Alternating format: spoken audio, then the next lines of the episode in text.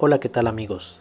Mi nombre es Jacobo Arriaga y el día de hoy estamos aquí en la Asociación Guanajuatense para el Desarrollo, entidad de certificación, transmitiendo con la finalidad de darte consejos, algunos testimonios e inclusive situaciones que nos han ocurrido durante la presente pandemia.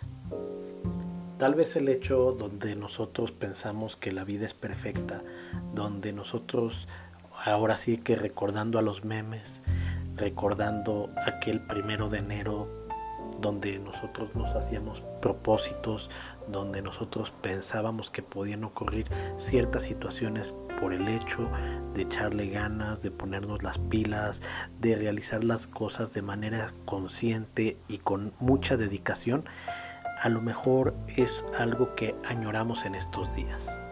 Sin embargo, la sociedad cambió el mundo cambió.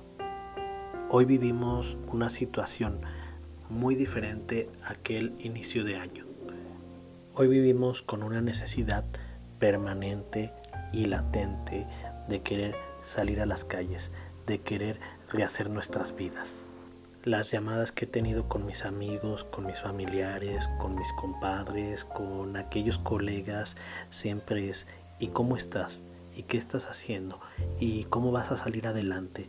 Hay una preocupación constante de todas las personas por ver qué es lo que va a pasar después de esta pandemia, después de esta crisis existencial que estamos sufriendo y me refiero a una crisis existencial porque no solo es la materia sanitaria, no solo es la materia económica, sino inclusive hay situaciones donde la vida familiar se alteró de manera significativa y entonces lo que funcionaba hace seis meses dejó de funcionar. Aquellas situaciones que nos decían, empieza a soñar, mata a la vaca, dedícate a algo que sea totalmente innovador y explota el nuevo mercado. Dedícate a aquellas situaciones donde tengas que improvisar totalmente en el mercado y arriesgarte. Hoy en día, amigo, lo primero que te aconsejo es cuida tu bolsillo, cuida tus sentimientos y cuida tu familia. Si tú entiendes lo que te acabo de decir, vas a entender que no podemos estar improvisando, que cuando quieras poner un negocio, que cuando te quieras dedicar a una actividad, de cuando quieras regresar a tus fuentes de trabajo o quieras cambiar de empleo, tienes que hacerlo de manera consciente.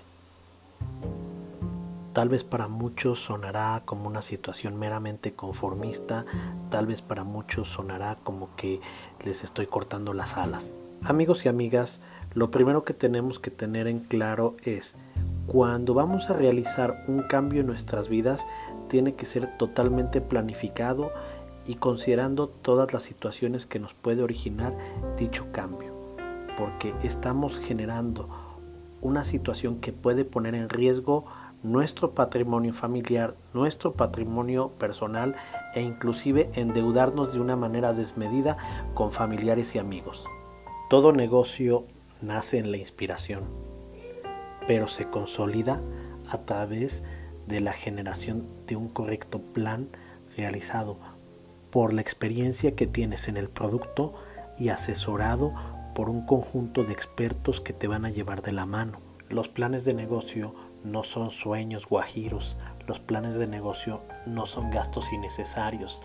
El hecho de que inviertas en un conjunto de especialistas genera por lo menos aquella necesidad de que te digan no le metas dinero bueno al malo, no generes estrategias que sean inalcanzables o por lo menos no sueñes que va a ser algo rápido cuando el mercado no se comporta de esa forma.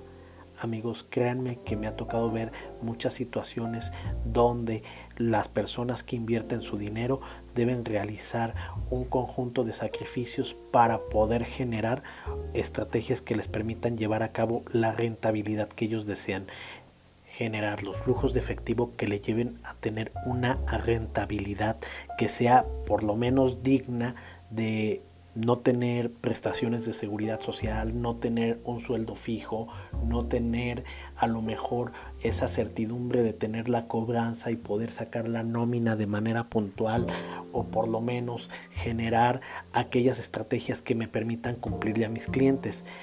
Por lo que ser un emprendedor es un verdadero reto. Realmente eh, cuando nosotros decimos que vamos a realizar con constancia las cosas, es porque estamos buscando no regresar a la situación que nos llevó a tomar la decisión de ser emprendedores. Buscar ser competente es una situación que te va a llevar a conservar tus clientes. La competencia laboral es algo que debes de fomentar entre tus colaboradores, entre tus empleados, porque si tú vendes un producto que por su proceso productivo tiene alguna calidad, es por esa situación que te va a buscar el cliente. Yo he conocido algunas empresas que dicen, no puede ser que te compares con precios tan bajos. Tú pon el precio alto, que de ahí es el parámetro de precio con el cual te tienes que medir. Y si tus competidores dan más barato, que al cabo la calidad de ellos es muy baja y entonces tú vas a ganar tus clientes por lealtad. Recordemos amigos que no siempre el precio lo es todo en el mercado.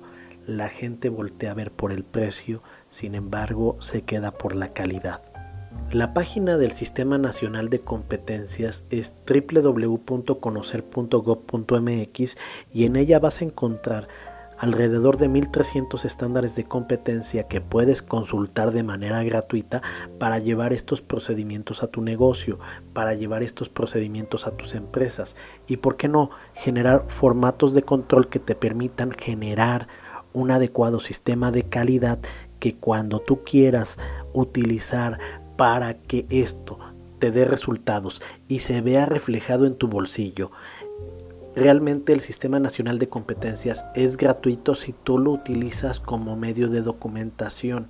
Si lo que tú quieres es mejorar las prácticas laborales que tienen tus colaboradores, tus compañeros, la empresa en la que estás, te pido que visites el Registro Nacional de Estándares de Competencia, lo descargues, compares el método que utilizas, veas cómo puedes perfeccionar tus procesos dentro de la empresa y, por qué no, hacerle mejoras que te permitan a ti decir, esto es por lo que mis clientes regresan. Es muy importante que cada que tú estés revisando ellos, veas cómo implementas un cambio. A la vez, en cada uno de los procesos que realizas. Yo recuerdo que hace mucho se promovía lo hecho en México. También recuerdo que muchas veces decíamos, ay, es chino, es malo. Sin embargo, ahora son líderes en el mercado y son líderes porque tienen una mano de obra que les permite mantener los costos y generar estrategias que les permitan dentro del volumen poder realizar una segmentación muy buena del mercado, inclusive con las utilidades que les genera la derrama económica de la venta masiva de tanto producto, dedicarse a la innovación, dedicarse a la parte de tecnología, dedicarse también a aquellas situaciones que hoy en día son por las cuales nosotros estamos batallando, porque realmente cuántas empresas se han metido a generar cambios, innovaciones, mejoras de procesos y, por qué no, inclusive desarrollo tecnológico. La sociedad está en un cambio de paradigma. En alguna ocasión durante el programa de radio decía, las generaciones actuales estamos en la actualización de software. Cada uno de nosotros tiene situaciones que van a cambiar dentro de su vida laboral. Yo, por ejemplo, al principio del año Simplemente estaba pensando que tenía que hacer algo distinto para poder enfrentarme al mercado. Y entonces inicié con este podcast. Pero también vi que mucha gente dentro de la pandemia se dedicó a grabar cursos, pero no todos eran buenos, no todos eran por persona que conocían del tema, sino que en ocasiones veíamos gente que totalmente desconocía de la situación y aún así opinaba, porque algo que tenemos es la libertad de expresión. Sin embargo, la calidad que se estaba generando era baja y en consecuencia la saturación que están generando en el mercado está presionando para que bajen los precios. Simplemente yo me quedo observando y creo que lo más prudente es esperar a que pase esta burbuja para poder tomar decisiones de costos, para poder tomar decisiones de inversión. Sin embargo, lo más interesante es que estoy buscando siempre equiparme con la finalidad de dar un mejor servicio. Y entonces en consecuencia lo que nos pusimos a hacer en la entidad de certificación fue realizar videos, realizar podcasts, generar estrategias de trabajo comunitaria para que pudiéramos enfrentar lo que se avecina. A mí no me gusta ser alarmista, pero tampoco me gusta ser como que muy aventado. Lo que me gusta es que cuando estamos realizando inversiones debemos de ser conscientes de cada una de las aristas que se generan durante la toma de decisiones. Cuando a ti te invitan a realizar un negocio, lo que tú quieres saber es que tanto se pone en riesgo tu patrimonio y cuánto te va a dejar. Recuerda que tienes que cuidar la premisa de que a mayor rendimiento, mayor riesgo.